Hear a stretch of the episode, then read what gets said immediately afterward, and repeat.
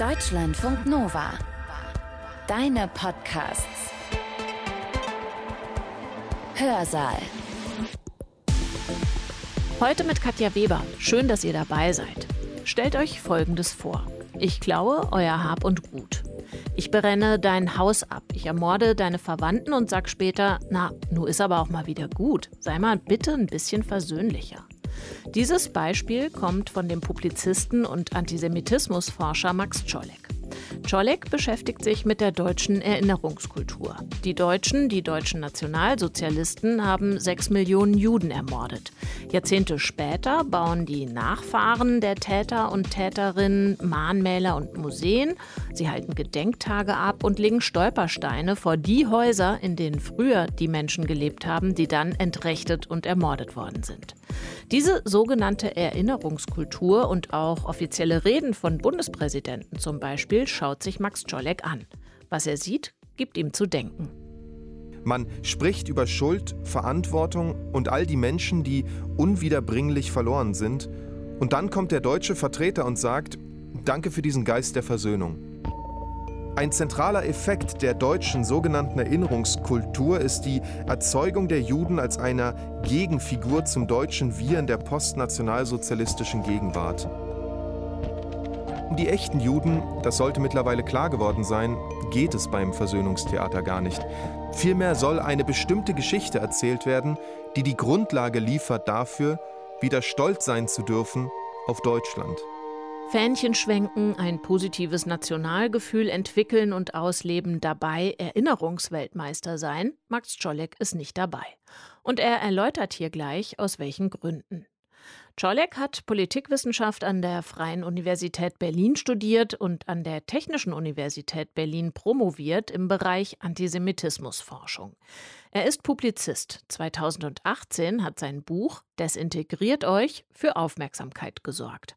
Aber er ist nicht nur Antisemitismusforscher oder Publizist, er arbeitet auch als Dramatiker, als Lyriker und im Auftrag der Leo Beck Foundation ist er der akademische, künstlerische Leiter oder Kurator der Koalition für einen pluralistischen öffentlichen Diskurs.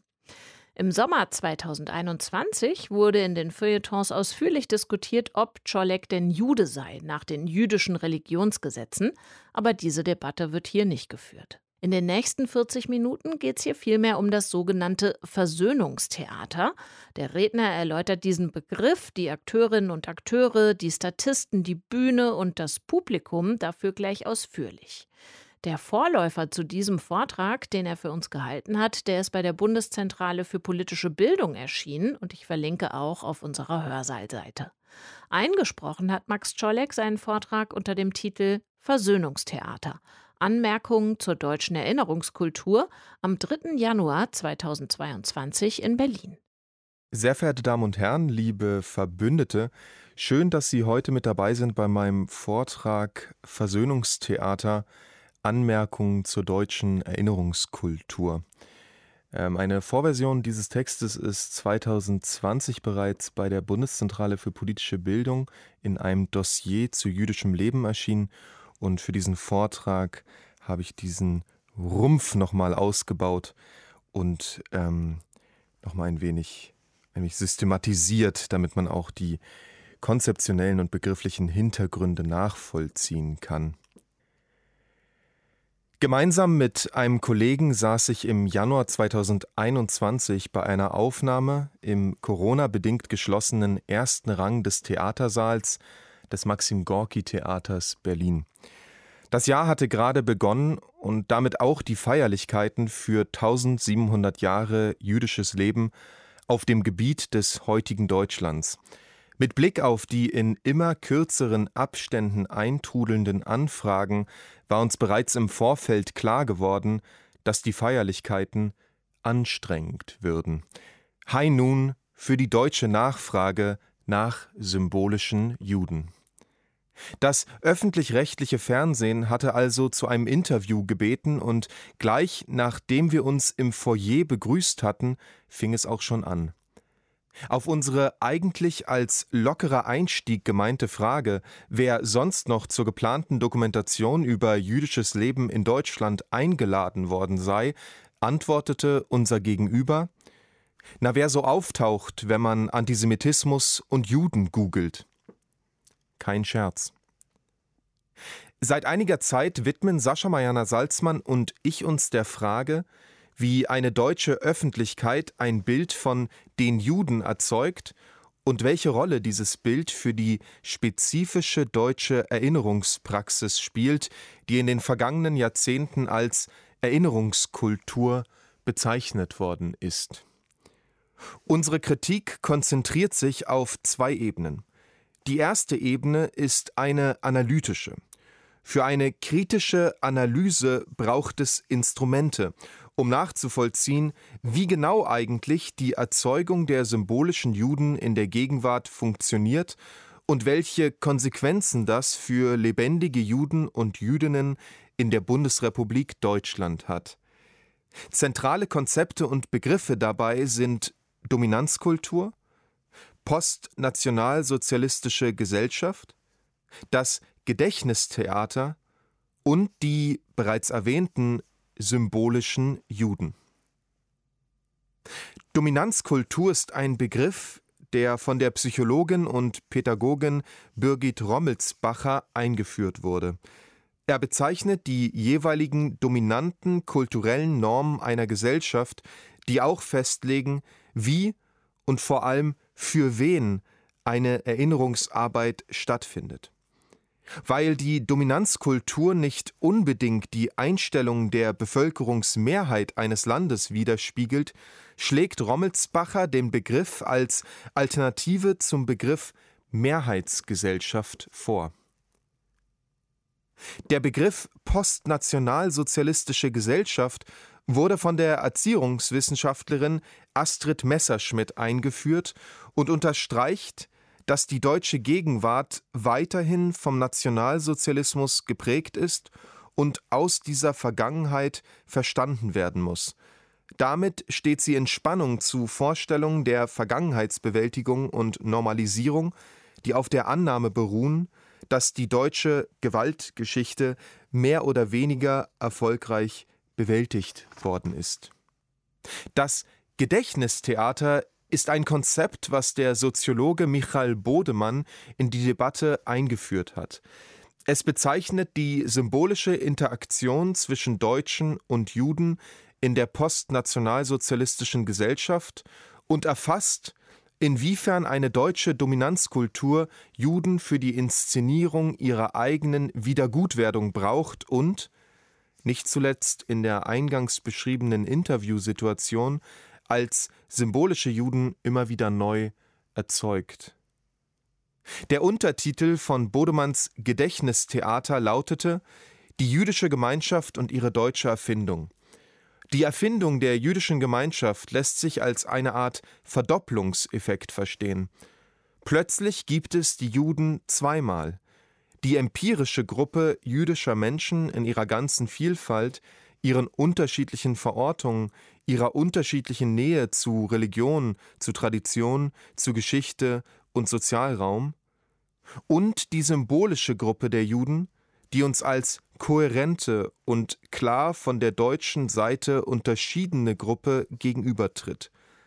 Diese konstruierte Gruppe symbolischer Juden ist weitgehend aschkenasisch und religiös und sie entsteht im thematischen Koordinatenfeld Antisemitismus, Shoah und Israel. Alle diese Begriffe und Konzepte sind Instrumente, die Sascha und ich bei unseren Theaterarbeiten verwendeten. Und das ist die zweite Ebene unserer Arbeit, die Praxis, die wir in künstlerischen Interventionen wie dem Desintegrationskongress 2016, bei den radikalen jüdischen Kulturtagen 2017 oder den Tagen der jüdisch-muslimischen Leitkultur realisieren, die 2020 im gesamten deutschsprachigen Raum stattfanden. 2018 erschien außerdem ein Buch mit dem Titel Desintegriert euch, in dem ich unsere Thesen zusammenfasste und ausführte, worum es uns geht. Dort heißt es unter anderem Was ist das für ein arroganter Glaube, man käme so billig davon, als könnte irgendwie irgendetwas irgendwann jemals wieder normal sein. Ich fordere einen Zusatz zur Ewigkeitsklausel des Grundgesetzes, es wird nie wieder alles gut. Damit zurück zur Eingangsszene, denn dieses Es wird nie wieder alles gut wollte unser Gegenüber gerade auch im Jahr des 1700-jährigen Geburtstags deutsch-jüdischen Zusammenlebens nicht auf sich sitzen lassen. Also fragte er mit traurigen Augen Meinen Sie wirklich, dass es da keine Möglichkeit mehr gibt? Mir begegnet diese Traurigkeit seit Jahren immer wieder, wenn ich mich mit nichtjüdischen Deutschen über die deutsch-jüdische Geschichte unterhalte. Und die Geschichte ist ja auch ziemlich furchtbar. Nun wäre es eine Sache, würden wir uns gemeinsam darauf einigen, dass viele Dinge niemals hätten geschehen dürfen. Aber sie sind nun einmal passiert und nun haben wir ein Problem. Ein bisschen wie die jüdische Philosophin Hannah Arendt vielleicht, die im Gespräch mit Günter Gauss 1964 sagte, dieses hätte nicht geschehen dürfen. Da ist irgendetwas passiert, womit wir alle nicht fertig werden. Was mich erstaunt, ist das Erstaunen der anderen Seite. Die scheint nämlich ehrlich schockiert, dass es an der Geschichte etwas geben könnte, was nicht wieder gut zu machen ist.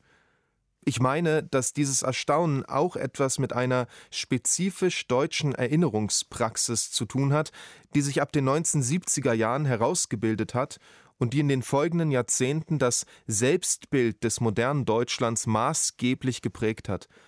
Und diese Praxis basiert auf einer Identifikation von Erinnerung und Versöhnung. 1. Anlässlich des 75. Jahrestages der Befreiung von Auschwitz fanden sich 2020 VertreterInnen Israels, der Siegermächte und Deutschlands zum fünften World Holocaust Forum in Yad Vashem zusammen. Bundespräsident Frank-Walter Steinmeier hielt eine in der deutschen Presse viel gelobte Rede, die folgende Passage enthielt. 75 Jahre nach der Befreiung von Auschwitz stehe ich als deutscher Präsident vor Ihnen allen, beladen mit großer historischer Schuld. Doch zugleich bin ich erfüllt von Dankbarkeit für die ausgestreckte Hand der Überlebenden, für das neue Vertrauen von Menschen in Israel und der ganzen Welt, für das wieder erblühte jüdische Leben in Deutschland. Ich bin beseelt vom Geist der Versöhnung, der Deutschland und Israel, der Deutschland, Europa und den Staaten der Welt einen neuen, einen friedlichen Weg gewiesen hat. Hört sich ganz gut an, oder? Ich möchte Ihre Aufmerksamkeit gern darauf richten, wie unvermittelt der Begriff der Versöhnung hier auftaucht. Der Staat Israel lädt die ehemaligen Alliierten und einen Repräsentanten des Täterstaates zu einer Erinnerungsfeier an die Shoah ein, man spricht über Schuld, Verantwortung und all die Menschen, die unwiederbringlich verloren sind, und dann kommt der deutsche Vertreter und sagt Danke für diesen Geist der Versöhnung. Ich finde das bemerkenswert. So als würde ich meiner Nachbarin einen Pürierstab leihen, den sie dankbar entgegennimmt mit den Worten Danke für dieses schöne Geschenk. Wir sind uns vermutlich einig, dass Schenken und Leihen nicht dasselbe ist, ich meine, ähnlich verhält es sich mit den zwei Begriffen Erinnerung und Versöhnung. Und das gilt nicht nur für das 20. Jahrhundert, sondern auch für 1700 Jahre jüdische Geschichte auf dem Gebiet, was heute Deutschland heißt.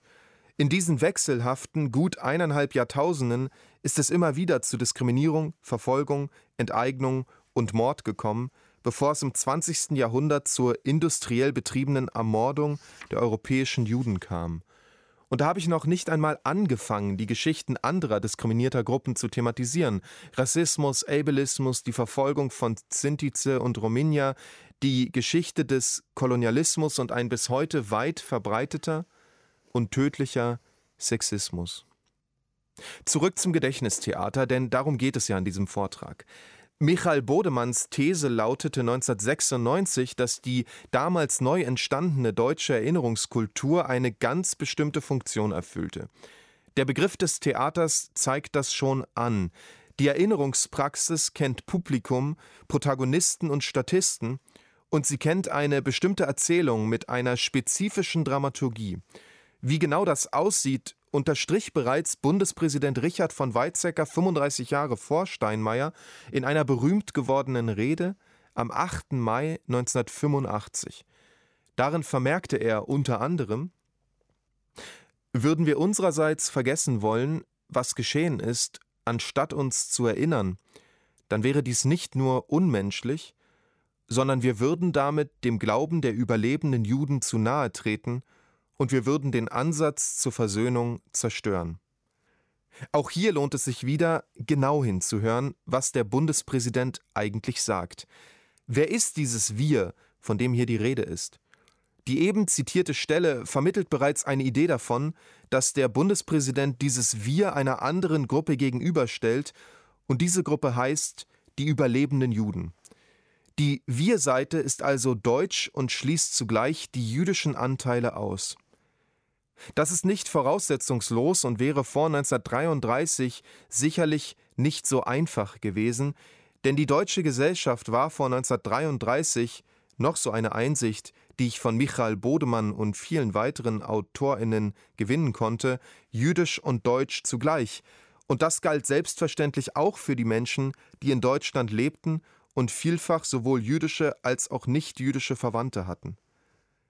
Das Wir Weizsäckers ist also nicht selbstverständlich oder Ergebnis deutsch-jüdischen Zusammenlebens, sondern selbst noch eine Spätwirkung der nationalsozialistischen Trennung zwischen Deutschen und Juden.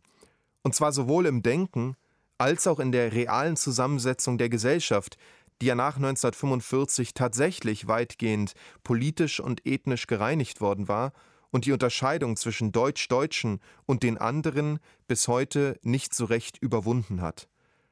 Da überrascht es wenig, dass neben der deutschen Seite auch die jüdische Seite eine bestimmte Kontur verpasst bekommt, und die ist bei Weizsäcker durch zweierlei charakterisiert Glauben und Überleben.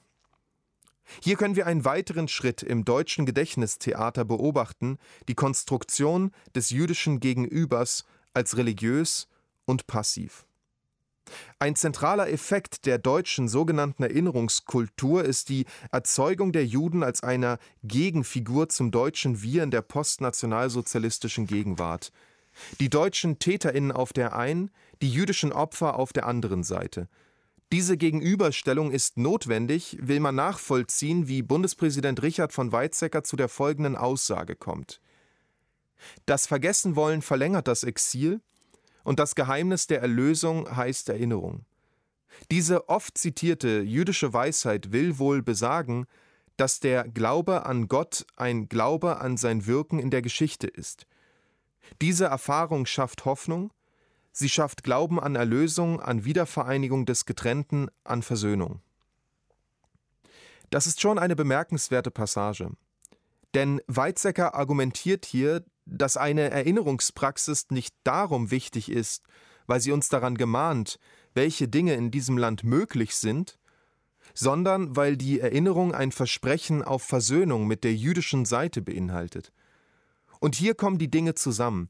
Bundespräsident Weizsäcker mit Steinmeier, der sich in Yad Vashem für die Versöhnung bedankt, obwohl man zum Erinnern zusammengekommen ist, und der Journalist, der uns im Maxim Gorki Theater fragt, ob die Geschichte nicht doch wieder gut werden könnte. Der vorauseilende Fehlschluss, Erinnerung bedeutet Versöhnung oder müsse zumindest darauf hinauslaufen, ist symptomatisch für ein deutsches Verständnis von Erinnerungskultur. Dabei entsteht der unangenehme Eindruck, die nichtjüdische deutsche Seite habe sich vor allem darum auf die Erinnerungsarbeit eingelassen, weil sie sich davon etwas verspricht als gäbe es für die lang überfällige Beschäftigung mit den diversen deutschen Gewaltgeschichten Versöhnung, für das Eingeständnis von Schuld die Begnadigung durch die Überlebenden, für die Aufarbeitung eine neue deutsche Normalität. Oder, etwas schärfer formuliert, dass die Bereitschaft, sich endlich mit der eigenen Gewaltgeschichte zu befassen, einhergeht mit der Erwartung, dass die andere Seite es einem dann auch nicht so schwer machen sollte. Selbstverständlich finde ich es nachvollziehbar, dass die Einsicht in die Verbrechen der eigenen Vorfahren einhergeht mit dem Wunsch nach Vergebung. Aber es muss klar sein, dass diese Versöhnungsdramaturgie kein Ergebnis göttlicher Erlösung und auch kein Ausdruck eines universellen Bedürfnisses der gesamten Gesellschaft ist. Vielmehr handelt es sich dabei um die Bedürfnisse einer bestimmten Gruppe, nämlich der deutschen Täterinnen und ihrer Nachkommen. Insofern dieses spezifische Bedürfnis in Reden von Bundespräsidenten, in Interviews und bei Gedenkveranstaltungen als universell behauptet wird, möchte ich von einem Versöhnungstheater sprechen. Die Pointe dieses deutschen Versöhnungstheaters liegt in der Identifikation von Erinnerung und Versöhnung. Der Pürierstab. Danke für das schöne Geschenk. Die Figur des Geschenks taucht übrigens gar nicht so selten in Reden von PolitikerInnen auf, wenn sie über jüdisches Leben in Deutschland sprechen. Auch darin spiegelt sich die Selbstbezüglichkeit der Wahrnehmung, denn die echten jüdischen Menschen haben alle möglichen Gründe, in Deutschland zu sein. Die Beruhigung der nicht-jüdischen deutschen Seite zählt wahrscheinlich nicht dazu. Aber um die echten Juden, das sollte mittlerweile klar geworden sein, geht es beim Versöhnungstheater gar nicht. Vielmehr soll eine bestimmte Geschichte erzählt werden, die die Grundlage liefert dafür, wieder stolz sein zu dürfen auf Deutschland. Die Wiedergutwerdung der Deutschen hat der Essayist Eike Geisel das einmal in einem seiner Essays genannt. Man kann diesen Prozess an der Rückkehr der Fahnen zur Fußballweltmeisterschaft 2006 beobachten. Man sieht es auch an der Umbenennung des Innenministeriums in Heimatministerium 2017. Man erkennt ihn außerdem in einem Beharren auf Normalisierung in der Erinnerungstheorie selber, um das es im nächsten Teil dieses Vortrags gehen wird. 2. Aleida Aßmann ist eine der wohl bekanntesten Theoretikerinnen der deutschen Erinnerungskultur. In einem Vortrag aus dem Jahr 2019 ging die Gedächtnisforscherin auf etwas ein, was sie titelgebend als jüdisches Unbehagen an der deutschen Gedenkkultur bezeichnete. Dabei geht sie ausführlich auch auf Michael Bodemanns und meine Arbeiten ein. Zwar sei der Imperativ desintegriert euch wichtig, um das Selbstverständnis der jüdischen Minderheit in Deutschland zu klären und zu stärken, allerdings entstehe dabei der Eindruck, als schlösse die jüdische Identifikation eine Identifikation mit dem demokratischen deutschen Staat kategorisch aus. Okay, das ist jetzt schon ein starker Vorwurf. Schauen wir uns also nochmal in Ruhe an, wie Aleida Aßmann dazu kommt, die Kritik an einer bestimmten funktionalen Ausrichtung der Erinnerungskultur auf die Wiedergutwerdung Deutschlands als kategorische Infragestellung der deutschen Demokratie zu interpretieren. Dabei ist zentral, dass Aßmann die Begriffe Erinnerungskultur und Normalisierung miteinander verschränkt. Das Ziel von Erinnerungskultur ist für Aßmann die Normalisierung. Nun kann Normalisierung ja alles Mögliche bedeuten. In diesem Fall bedeutet es Folgendes. Und das schreibt Assmann, in der EU identifiziert man sich in allen Mitgliedstaaten zuerst als Bürgerinnen der Nation und erst an zweiter Stelle als Europäerinnen, während in Deutschland weithin das Umgekehrte gilt. Von Normalisierung kann hier also noch nicht wirklich die Rede sein, solange es noch keinen entspannten und entkrampften Umgang mit nationalen Symbolen gibt. Normalisierung bedeutet für Assmann also einen entkrampften Umgang mit nationalen Symbolen. Nun will ich gar nicht weiter darauf eingehen, ob es in Deutschland nicht doch schon lange einen entspannten und entkrampften Umgang mit nationalen Symbolen gibt, der sich zuletzt im Berliner Stadtschloss manifestierte. Ich möchte auch nicht weiter auf die Frage eingehen, inwiefern die Rhetorik der vermeintlichen Verkrampfung dazu beiträgt, diese Entwicklung zu bestärken. Stattdessen geht es mir um Assmanns erinnerungspolitische These, die lautet, Erinnerungskultur sollte auf Normalisierung zielen. Füge ich ihre Ausführungen zur konkreten Vorstellung von Normalität ein, die der Gedächtnisforscherin vorschwebt, kommt dabei heraus, Erinnerungskultur zielt auf den entspannten und entkrampften Umgang mit nationalen Symbolen. Und das ist doch mal eine Behauptung, an der man sich abarbeiten kann. Nun zielt die Kritik, die wir mit dem Konzept der Desintegration formuliert haben, nicht ganz zufällig auf eben jenen entspannten und entkrampften Umgang mit nationalen Symbolen. Angesichts ihrer Definition ist es kein Wunder, dass Assmann in einer solchen, beileibe nicht nur jüdischen Kritik an der Normalisierung von Nationalismus eine Infragestellung der deutschen Demokratie zu erkennen meint. Nur sagt das mehr über Assmanns Identifikation von Erinnerung und Normalisierung aus, als über die Kritik, die wir formulieren. Es ist schon bemerkenswert, zu welchen Schlüssen die Normalitätsthese Assmanns hier führt. Das jüdische Unbehagen an der Normalisierung eines deutschen Nationalismus verhindert einen Zustand, der wiederum als Voraussetzung dafür gilt, dass Deutschland ein normaler Teil der EU sein kann. Eine jüdische Kritik, so muss man das auch verstehen, verhindert die Normalisierung Deutschlands. Das zumindest ist nicht ganz falsch, denn ein Konzept wie die Desintegration zielt ja tatsächlich auf die Unterbrechung des Versöhnungstheaters, die Zurückweisung einer bestimmten Erwartung an die real existierenden Juden, ein deutsches Bedürfnis nach Wiedergutwerdung zu erfüllen. Aber diese Zurückweisung ist kein Ausdruck eines Traumas, wie Assmann in Bezug auf meine Kritik an der Rückkehr der deutschen Fahnen 2006 vermutet, sondern der Versuch, die vielfältigen Perspektiven auf Geschichte anzuerkennen, die es in der deutschen Gegenwart gibt, und Räume zu öffnen, die dieser Unterschiedlichkeit Rechnung tragen. Die eben nicht nur Erinnerung und Versöhnung kennen, sondern auch eine Untröstlichkeit, dass die Geschichte so passiert ist, wie sie eben passierte. Aleida Assmann ist, wie beschrieben, anderer Meinung aber es ist doch wichtig, dass es sich dabei dezidiert um unterschiedliche Perspektiven auf die Gegenwart handelt, die auf unterschiedlichen Annahmen darüber beruhen, was diese Gegenwart ist und was sie braucht, um auch die nächsten Jahrzehnte zu überstehen. Das ist eine Diskussion, die wir führen müssen. Nicht unbedingt Assmann und ich, sondern wir alle. Desintegration bedeutet, die als Selbstverständlichkeit formulierte Hoffnung auf Versöhnung zurückzuweisen und der Seite Fragen zu stellen, die das normalerweise nicht gewohnt ist. Diese Fragen könnten etwa lauten Warum eigentlich wünscht sich ein Teil dieser Gesellschaft ein unverkrampftes Verhältnis zur deutschen Nation? Wie genau ist es möglich, dass ein Teil der deutschen Gesellschaft Nationalstolz und völkisches Denken auch in der postnationalsozialistischen Gegenwart toll finden? Wie kommt es, dass man diese Rückkehr völkischer Politik nicht als Krise der eigenen Wiedergutwerdung versteht. Was hält jede und jeden Einzelne und Einzelnen davon ab, mit jüdischen und anderen KritikerInnen ein Unbehagen für Glaubenssätze, Symbole und Denkweisen zu hegen, die dieses Land schon einmal ins Verderben gestürzt haben? Und so weiter. Die Perspektive der Desintegration formuliert eine Alternative zur Sehnsucht nach Normalisierung und Versöhnung.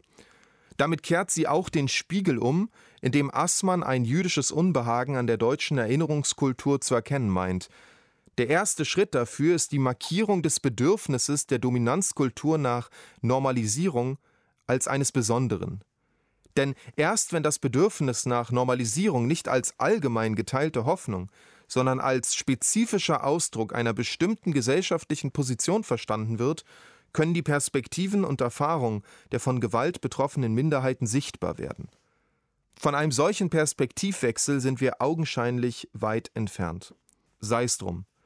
Die Kritik am Versöhnungstheater unterstreicht, dass in dieser Gesellschaft auch Perspektiven existieren, für die Erinnerung nicht Versöhnung bedeutet. Das hat weniger mit Retraumatisierung zu tun als mit historischer Einsicht, dass es Traditionen und Ideologien gibt, die den Nationalsozialismus möglich gemacht haben. Aus der Geschichte des 20. Jahrhunderts lässt sich durchaus lernen, dass es zur Verhinderung seiner Wiederholung nicht mehr Sicherheitszäune, Polizistinnen und entkrampfte Verhältnisse zu Nationalsymbolen braucht, sondern eine gänzlich andere Art, Gesellschaft zu denken. Und das bedeutet auch eine Kritik von Erinnerungskultur. Meine These lautet also, eine Erinnerungspraxis sollte nicht auf Normalisierung oder Wiedergutwerdung zielen, Vielmehr geht es darum, die Gesellschaft so einzurichten, dass sich die Geschichte nicht wiederholt. Das heißt, dass Erinnerung Diskriminierungskritik bedeuten muss, was auch die Bekämpfung völkischen Denkens, völkischer Politiken und völkischen Terrors bedeutet. Erinnerung ist eine Beunruhigung, muss es in der postnationalsozialistischen Gesellschaft auch sein. Denn diese Dinge hätten nicht geschehen dürfen, da ist irgendetwas passiert, womit wir alle nicht fertig werden, und nicht fertig werden bedeutet doch auch, dass dieser Prozess niemals abgeschlossen ist. Es wird nie wieder alles gut. 3.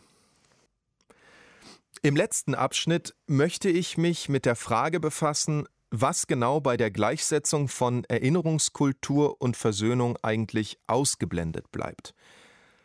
Da wäre zum einen die Tatsache, dass die Praxen der Enteignung, Verfolgung, Vernichtung und Verwertung von jüdischem Eigentum und jüdischen Körpern in der Gegenwart weiterhin wirksam sind. Und zwar auf jüdischer Seite, weil die toten Verwandten nicht zurückkommen und sicht- und spürbare Lücken in den Familien hinterlassen haben, und auf Seiten der Täterinnen und ihrer Nachkommen, weil aus der Nazizeit herrührende materielle Vorteile für Firmen, Familien und Individuen bis heute Vorteile bedeuten. Das hat die Einführung des Hashtag Nazi-Hintergrund Anfang 2021 neuerlich unterstrichen, bei der es auch darum ging, die unsichtbaren Effekte von Bereicherung und Ausbeutung in der Gegenwart zu unterstreichen. Das ist der erste Punkt. Der zweite Punkt ist, dass diejenigen, die für die Shoah verantwortlich waren, in der Regel frei von Strafe blieben. Es ist eine Geschichte unfassbarer Kränkung, dass die westdeutsche Öffentlichkeit Nazi-VerbrecherInnen über Jahrzehnte nicht nur nicht verfolgte und bestrafte, die sogenannte Erinnerungskultur erscheint hier fast als eine Art Ersatzhandlung. Lieber baut man ein Dutzend Mahnmäler, als dass Opa doch noch ins Gefängnis muss, weil er in Osteuropa Juden erschossen hat. Und nicht nur das. Die Angestellten des Naziregimes konnten sich ihre Arbeitszeit in der Regel auf die Rente anrechnen lassen, während ehemalige ZwangsarbeiterInnen, Shoah-Überlebende und jüdische MigrantInnen aus der Sowjetunion bis heute in Armut leben. Die Jahre 1933 bis 1945 oder auch die Zeit in der Sowjetunion gilt hier als Erwerbslücke. All das hat der jüdischen Seite sehr deutlich kommuniziert, wer auch nach 1945 zur Gesellschaft gehörte und von ihr unterstützt wurde und wer nicht. Man muss sich das klar machen, um zu verstehen, wie eigenartig die sogenannte Erinnerungskultur gewirkt haben muss. Man errichtet Denkmäler, baut Synagogen wieder auf, initiiert Gedenkstunden im Bundestag und lädt Juden und Jüdinnen für Ansprachen ein und bedankt sich für den Geist der Versöhnung. Bei aller Wichtigkeit solcher symbolischen Gesten muss doch unterstrichen werden, die Erinnerungskultur bedeutete in den meisten Fällen keine Rückgabe von Firmen und Eigentum, keine angemessenen Entschädigungszahlungen und keine juristische Verfolgung der TäterInnen, die ja in den 1970er, 1980er, 1990er Jahren noch lebten. Eine Geschichte, die Achim Dörfer in dem 2021 erschienenen Buch Irgendjemand musste die Täter ja bestrafen, noch einmal eindrücklich und aus jüdischer Perspektive beschrieben hat. Ich zähle diese Dinge auf, damit deutlich wird, wie anmaßend und verlogen der Anspruch auf Versöhnung, Normalisierung und Wiedergutwerdung auf viele jüdische Menschen wirken muss. Stellen Sie sich das einmal vor. Ich klaue Ihnen Ihr Auto, brenne Ihr Haus ab, bringe Ihre Verwandten um und lege dann einen Stein vor die Ruinen und sage, jetzt ist aber auch wieder gut, oder? Nein, bevor man überhaupt angefangen hat anzuerkennen, wie schmerzhaft und gewaltvoll, verheerend und verletzend die Gewalt ist, die diese Gesellschaft Menschen in ganz Europa angetan hat, ist man bereits vorausgeeilt, sich für die erfolgte Versöhnung zu bedanken. Das geht nicht selten mit einer gewissen Arroganz einher, die mit der Nonchalance des Selbstverständlichen erklärt, Gesellschaften könnten eben nur funktionieren, wenn Menschen sich gegenseitig vergeben, was man ihnen antat. Und so ist der Weg frei, allen, die jetzt noch die gute Miene zum versöhnlichen Spiel verweigern, einen Vorwurf zu machen. Man empört sich gegen Auschwitz-Keulen und Denkmäler der Schande, die einem das gute Gefühl versauen, gegen Holocaust-Profiteure und vermeintlich unversöhnliche Juden, so als trügen sie die Schuld an den Abgründen der Geschichte und nicht die Seite der TäterInnen, die diese Abgründe aufgeworfen haben, so als wäre die jüdische Seite traumatisiert und nicht derjenige Teil der Gesellschaft, der sich nach allem, was passiert ist, Normalisierung wünscht. Lange bevor die andere Seite überhaupt dazu gekommen ist, die eigenen Toten zu zählen, verkündet man bereits die Normalisierung nach der Schreckenszeit. Diese Toten aber, das sollte klar sein, sind zahllos. Während das Versöhnungstheater also auf der einen Seite Normalisierung fordert, findet man auf der anderen Seite den Vorwurf gegen Juden und Jüdinnen, ihre Untröstlichkeit setze die deutsche Seite moralisch unter Druck. Martin Walsers umstrittene Rede in der Frankfurter Paulskirche, in der er anlässlich der Verleihung des Friedenspreises des deutschen Buchhandels 1998 über die Existenz einer Auschwitzkeule fantasierte, ist hierfür nur das bekannteste Beispiel. Versöhnung ist der Traum derjenigen, die von Unterdrückung profitiert haben oder es immer noch tun. Ihr Horror ist, dass die Unterdrückten unversöhnlich bleiben könnten. Und gerade weil man weiß oder zumindest ahnt, dass die Diskriminierten alles Recht auf ihre Wut haben, wird sie zur Angstvorstellung schlechthin. Die andere Seite, heißt es dann, sei rachsüchtig, traumatisiert und unverschämt oder, was auch nur eine Variation dieses Themas ist, sie trage zur Spaltung der Gesellschaft bei. Die neueste Ausgabe dieses Vorwurfs können wir gegenwärtig als Kritik an einer sogenannten Identitätspolitik beobachten, bei der die Diskriminierten angeblich die Fragmentierung der Gesellschaft betrieben. So als hätten Spaltungen innerhalb der Gesellschaften an den Trennlinien arm und reich, schwarz und weiß, jüdisch und nichtjüdisch nie existiert, oder als wären sie normal und dürften daher nicht Gegenstand von Kritik werden, oder als müsse diese Normalität mit Assmann gesprochen sogar das Ziel von Erinnerungsarbeit sein. Einen solchen Wunsch nach einer neualten deutschen Normalität können wir nicht akzeptieren. Nicht meine Freundinnen, die Diskriminierung erleben, von rechter Gewalt bedroht sind oder einfach nur in einer gerechteren Gesellschaft leben wollen, und ich auch nicht. Und es sollte klar sein, warum diese Normalität sich für uns nicht als Ziel für eine Erinnerungspraxis eignet. Am 19. Februar 2021 äußerte sich die damalige Bundeskanzlerin Angela Merkel in ihrem Podcast zum ersten Jahrestag des Attentats von Hanau. Die Anschläge von Halle, Hanau und die Ermordung Walter Lübkes hätten Merkel zufolge eindrucksvoll gezeigt, welche Gefahr von rechtem Terror ausginge. Vermutlich war ich nicht allein, als ich mich angesichts dieser Einsicht fragte, was dachte die Bundeskanzlerin denn vor diesen Angriffen?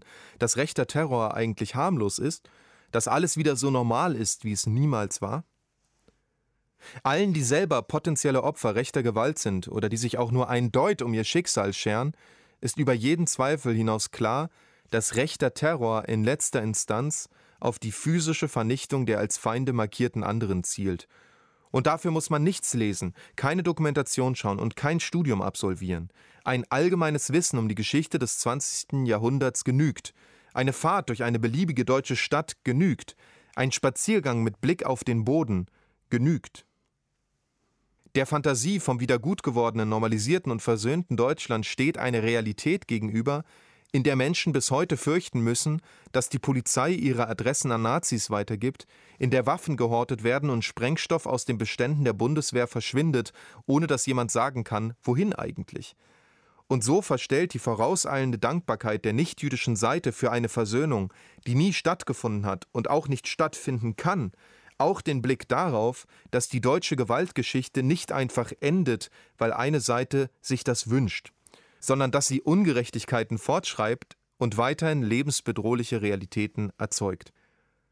Die Gleichsetzung von Erinnerung und Versöhnung muss als das bezeichnet werden, was sie ist, Ausdruck der Bedürfnisse eines Teils dieser Gesellschaft, die sich ihrer Handlungen schämt und wünscht, diese unangenehme Geschichte möge sich recht bald in Wohlgefallen auflösen. Die Forderung nach einer Normalisierung von Nationalhymne bis Heimat ist Teil dieser Vorstellung, die auf der Annahme beruht, man müsse nur stark genug an die eigene Wiedergutwerdung glauben, und dann werde schon alles gut. Das mag nachvollziehbar sein, es mag auch politisch opportun sein, aber so funktioniert das eben nicht. Das plurale Deutschland der Gegenwart ist eine postnationalsozialistische und postkoloniale Gesellschaft. In dieser deutschen Gegenwart ist Normalität nicht verfügbar. Ich glaube auch nicht, dass sie wünschenswert wäre, sicherlich nicht als Teil von Erinnerungskultur. Denn Erinnerungskultur bedeutet, die Gesellschaft so einzurichten, dass die Geschichte sich nicht wiederholt. Oder besser, sie sollte es bedeuten. Sie bedeutet, diejenigen mitzudenken, die untröstlich sind über das, was ihnen und ihren Familien angetan wurde und es bleiben werden. Im Mai 2021 wurde das Projekt Coalition for Pluralistic Public Discourse CPPD ins Leben gerufen, für das ich als wissenschaftlich-künstlerischer Kurator tätig bin. Die CPPD ist ein Netzwerk von Künstlerinnen, Intellektuellen, Wissenschaftlerinnen verschiedenster Hintergründe und Disziplinen, die alle zu dem Thema Erinnerungskultur arbeiten und forschen. In der Arbeit des Netzwerks geht es vor allem darum, Raum für vielfältige Perspektiven auf Erinnerung zu schaffen. Ziel der CPPD ist dabei nicht, die in den vergangenen Jahrzehnten entwickelte deutsche Erinnerungskultur in Gänze zu dekonstruieren. Vielmehr geht es um eine Weitung des Blicks, so könnte der 27. Januar als Tag des Gedenkens an die Opfer des Nationalsozialismus auch weitere Gruppen von im Nationalsozialismus Ermordeter in unser Gedenken mit einschließen. Sintize und Rumänier, Homosexuelle, Menschen mit Behinderung. Eine Erinnerungskultur, die die Gesellschaft so einrichten möchte, dass sich die Verbrechen der letzten Jahrhunderte nicht wiederholen, muss Fantasien von Homogenisierung und nationaler Größe begegnen, die derzeit von Seiten nicht nur europäischer Populistinnen in Stellung gebracht werden. Aber solche Fantasien sind nicht nur Spielwiese einer politischen Rechten. Nationalistische und vereinheitlichende Narrative finden sich in der Gegenwart über das gesamte politische Spektrum hinweg. Sie zeigen sich auch in einer bestimmten Erinnerungskultur. Dagegen steht die Realität. Denn diese Geschichte ist passiert und wird nicht wieder gut, nur weil manche sich das wünschen. Man hat sich die Welt jahrhundertelang gewaltvoll zum Untertan machen wollen, und die auf wenige Verwandte geschrumpften jüdischen Familien, die Armut ehemaliger ZwangsarbeiterInnen, die ethnologischen Sammlungen Deutschlands belegen, wie diese Geschichte auch gegenwärtig fortwirkt. Die Toten sind tot, die Gegenstände sind gestohlen, die Koffer in den Vitrinen der Museen dieses Landes wurden einmal gepackt, um irgendwie zu überleben. Diese Geschichte ist passiert und wird nicht wieder gut. Was nicht bedeutet, dass wir es in der Gegenwart nicht besser machen sollten, aber das ist Gegenstand eines anderen Vortrags. Max Czolek und sein Vortrag Versöhnungstheater. Anmerkungen zur deutschen Erinnerungskultur. Gehalten hat er ihn am 3. Januar 2022 in Berlin für uns hier im Hörsaal. Und noch ein Hinweis dazu. Czolek hat ja gesprochen über die Thesen der Kultur- und Erinnerungsforscherin Aleida Aßmann. Genauer gesagt hat er ihr widersprochen. Wenn ihr darüber mehr wissen wollt, wir haben einen Vortrag von Aleida Aßmann, in dem sie fordert, wir sollten die Nation nicht den Nationalisten überlassen. Und den findet ihr logisch in unserem Hörsaalarchiv. In unserem liberalen Denken vergaßen wir die Nation. Das Desinteresse an der Nation und die Tabuisierung alles Nationalen seitens der Linken könnte sogar zu dem Rechtsruck eher beigetragen haben, wir sollten nicht vergessen, dass sich alle europäischen Nationen in den Ersten Weltkrieg stürzten in der Hoffnung auf Erneuerung durch Gewalt. Erinnert wird, was die Identität der Gruppe stärkt und die Identität der Gruppe befestigt die Erinnerung. Wir sollten den Begriff der Nation jedenfalls nicht den Nationalisten überlassen, sondern ihn zurückerobern. Diesen und viele, viele andere Vorträge findet ihr online bei uns. Für heute vielen Dank fürs Zuhören, sagt Katja Weber. Bis bald. Deutschlandfunk Nova. Hörsaal. Jeden Sonntag neu. Auf deutschlandfunknova.de und überall, wo es Podcasts gibt. Deine Podcasts.